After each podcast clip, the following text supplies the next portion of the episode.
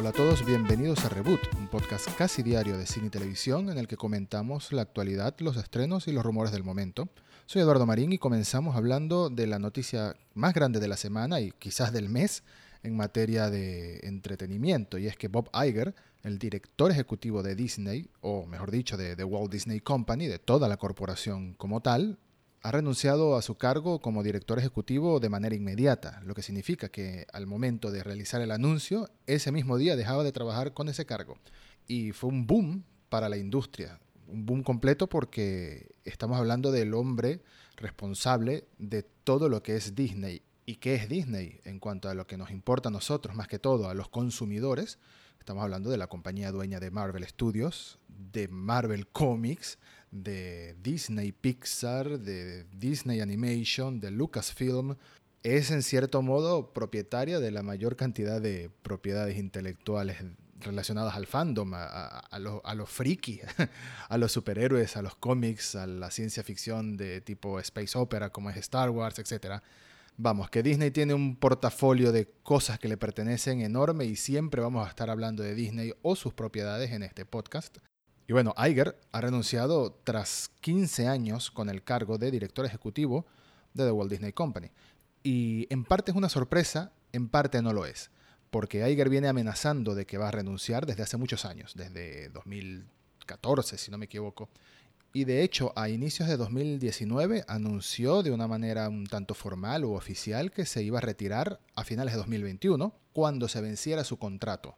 Bueno, pues la sorpresa es que ha adelantado ese retiro Exactamente el día 25 de febrero de 2020 anunció en una conferencia para inversionistas y para ejecutivos, etcétera, que dejaba su cargo como director ejecutivo de Walt Disney y al mismo tiempo anunciaba la compañía que el quien lo reemplazaría con ese cargo iba a ser Bob Chapek, que hasta ahora era el director de parques de Disney, de todo lo que es parques de atracciones y lo que llama Disney experiencias y productos. Chapek será su sucesor, pero todavía se reportará a Iger, porque Iger seguirá con su otro cargo como presidente de la Junta Administrativa de Walt Disney Company hasta que finalice su contrato en diciembre de 2021. ¿Y por qué se va Iger? Bueno, Iger se va porque dice estar satisfecho con su trabajo.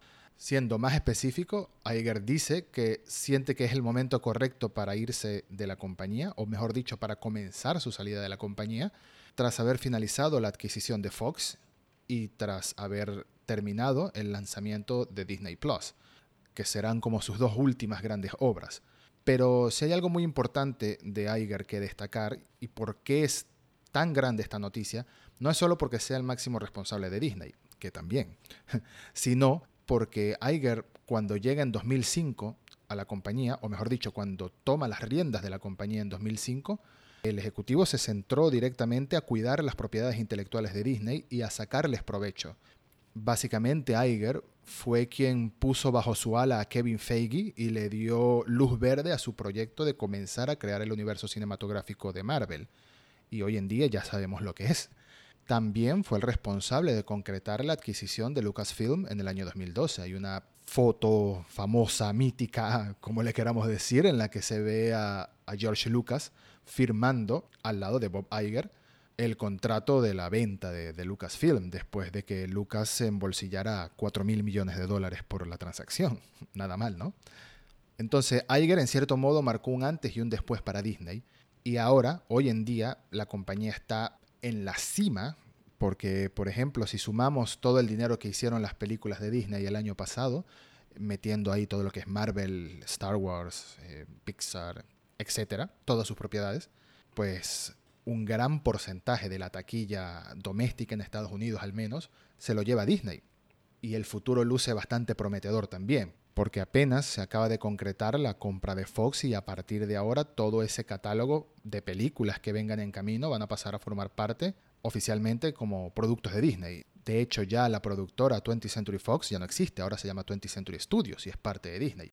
En fin, incontables logros y triunfos para Iger durante su mandato y ahora, hasta que se le vence el contrato en diciembre de 2021, el Ejecutivo dice que se va a dedicar 100% al lado creativo de las operaciones, a supervisar el lado creativo, antes de despedirse por completo de, de la compañía.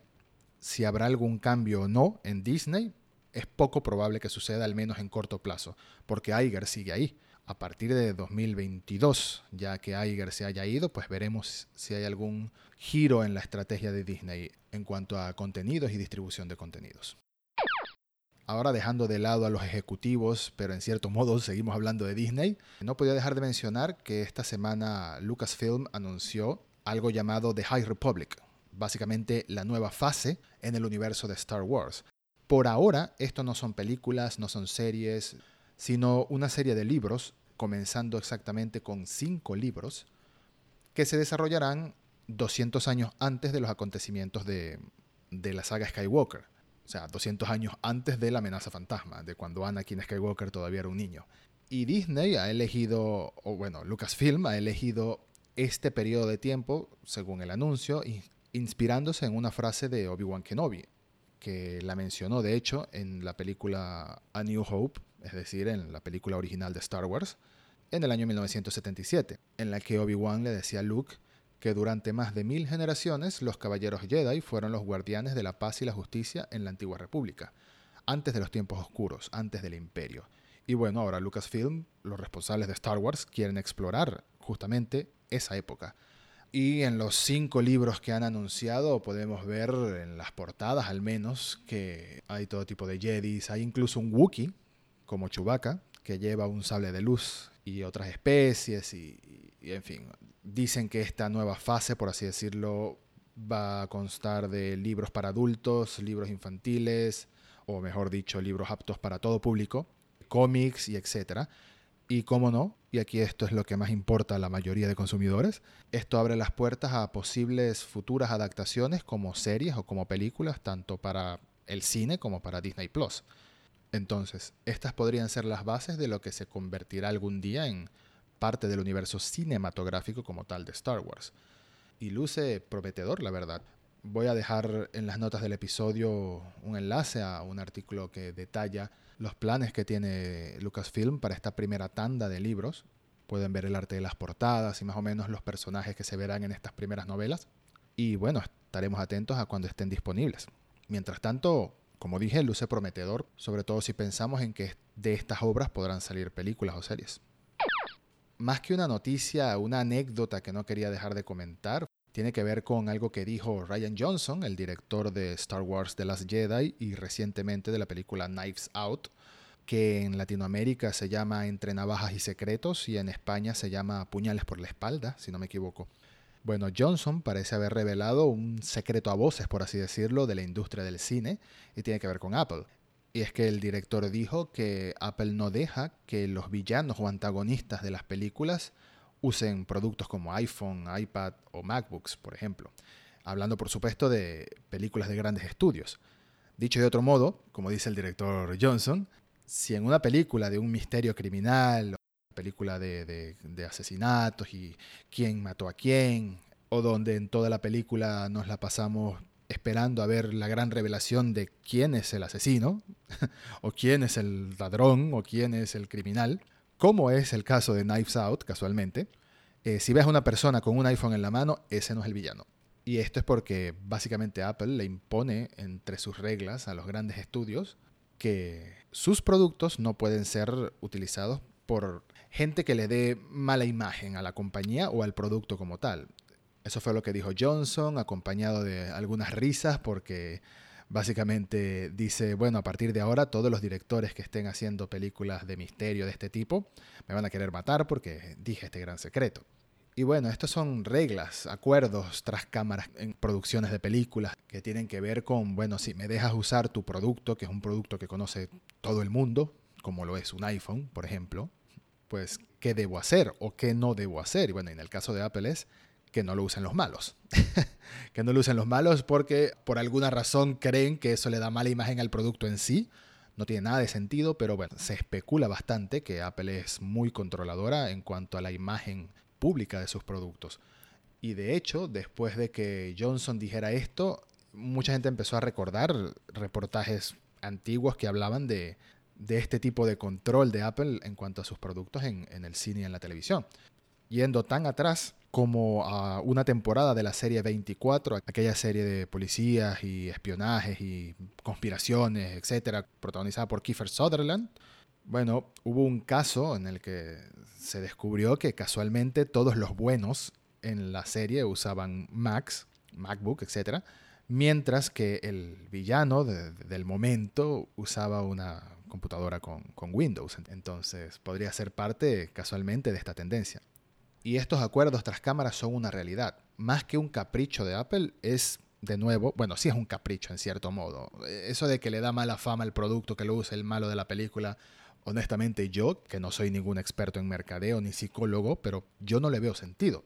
Es una regla, es una regla, como dije, de, ¿quieres usar mi producto en tu película? Bueno, no puedes hacer esto, o tienes que hacer esto, o en muchos casos tienes que pagar esto o te pagamos nosotros. Quién sabe qué acuerdo monetario haya con Apple en este tipo de casos. Lo que sí se sabe es que, spoiler alert de Knives Out, si ves a alguien con un iPhone, esa persona no es el criminal. Muy curioso, a partir de ahora involuntariamente voy a estar atento cada vez que vea una película de este tipo o una serie de este tipo, a ver quién lleva un iPhone y quién no. Un par de cositas muy rápidas que quería comentar antes de finalizar el episodio y la primera es que Steven Spielberg ya no será el encargado de dirigir Indiana Jones 5, lo cual es un duro golpe a la película, que de por sí lleva tanto tiempo en desarrollo y tantos problemas que se especula que ha tenido la producción. Bueno, no se especula, se sabe que ha tenido muchos problemas y retrasos. Spielberg no volverá para la quinta película de Indiana Jones, Harrison Ford sí volverá para la quinta película de Indiana Jones, o al menos por ahora.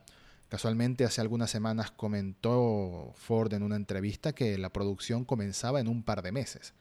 Así que ahora, por lo visto, sí comenzará la producción. La fecha de estreno sigue pautada, supuestamente, para julio de 2021. Pero ahora, según un reportaje que cita fuentes cercanas al director y a la producción, Spielberg no estará encargado de dirigir la película, pero sí seguirá involucrado como productor y según estas fuentes, la decisión tiene que ver con cómo pasar el testigo a una nueva generación para darle otra perspectiva a la historia. De nuevo, esto es algo no oficial, pero es la información que se está manejando al respecto de la salida de Spielberg. ¿Y quién será el encargado de reemplazar a Spielberg en la dirección? Pues será James Mangold, que es el director de Ford vs. Ferrari, una película reciente, y además de una de mis películas favoritas de superhéroes en la historia, o top 3 incluso de superhéroes para mí, que es Logan, la última película que es Logan, la última película de Hugh Jackman como Wolverine. Así que estaremos atentos a que comience la producción y ver si todo sigue en pie con respecto a la fecha de estreno.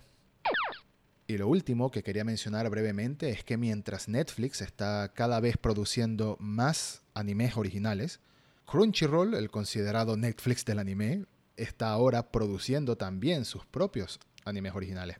Y es interesante porque hasta ahora esta compañía lo que hacía era conseguir los derechos de series que incluso publican en la plataforma al mismo tiempo que van siendo emitidas en Japón, o minutos después, o un día después a más tardar, sobre todo las series más populares. Pero ahora se han convertido en el primer servicio de streaming de anime con su propio estudio de animación y sus propias producciones. Anunciaron ocho series para comenzar y estarán disponibles a lo largo de este mismo año 2020. Por supuesto dejo el tráiler, o más bien el avance, de este primer lote de animes originales de Crunchyroll en las notas del episodio, pero no quería dejar de mencionar, y esto es algo de lo que ya hablaré más a fondo cuando toque, o cuando le dé un vistazo a estas producciones para poder juzgar más allá de un avance, pero es interesante que en materia de este tipo de entretenimiento, de anime o de animación asiática, Netflix está invirtiendo mucho, no solo produciendo, o mejor dicho, adquiriendo los derechos exclusivos de muchos animes, sino que cada vez anuncian más acuerdos. Y además han ido adquiriendo los derechos de series o franquicias muy populares, como por ejemplo es el caso de Evangelion, que la adquirieron el año pasado, y Death Note, que también la tienen desde hace algunos años. En el caso de Death Note, no sé si en todos los territorios, pero Evangelion sí, en básicamente todo el mundo. Así que hay una buena rivalidad ahí y entiendo que Crunchyroll se quiera poner las pilas y empezar a producir sus propias series también. Veremos en qué resulta todo esto y cuán buenas o malas son estas producciones cuando estén disponibles. Y bueno, esto ha sido todo por el episodio de hoy. Dejo para variar eh, como extra en las notas del episodio el primer tráiler de una nueva serie de Amazon Prime que luce bastante prometedora. Se llama Tales from the Loop y es basada en el arte y los diseños y conceptos de un artista sueco llamado Simon Stalenhag, que muestra un mundo entre retro y futurista, con quizás una pizca de cyberpunk o más bien muchas máquinas grandes y rústicas en el que pasan cosas raras. Y no voy a decir más porque en realidad no sé más. Pero el tráiler luce bastante prometedor. Parece ser ciencia ficción de la buena, ciencia ficción en el estado más puro posible. Y los diseños de este artista resultaron ser tan famosos que originalmente fueron transformados en un libro e incluso en un juego de mesa pues ahora Amazon Prime está produciendo esta serie que la verdad luce bastante bien y se estrena el próximo 3 de abril. Muchas gracias por escuchar y hasta el próximo episodio de Reboot.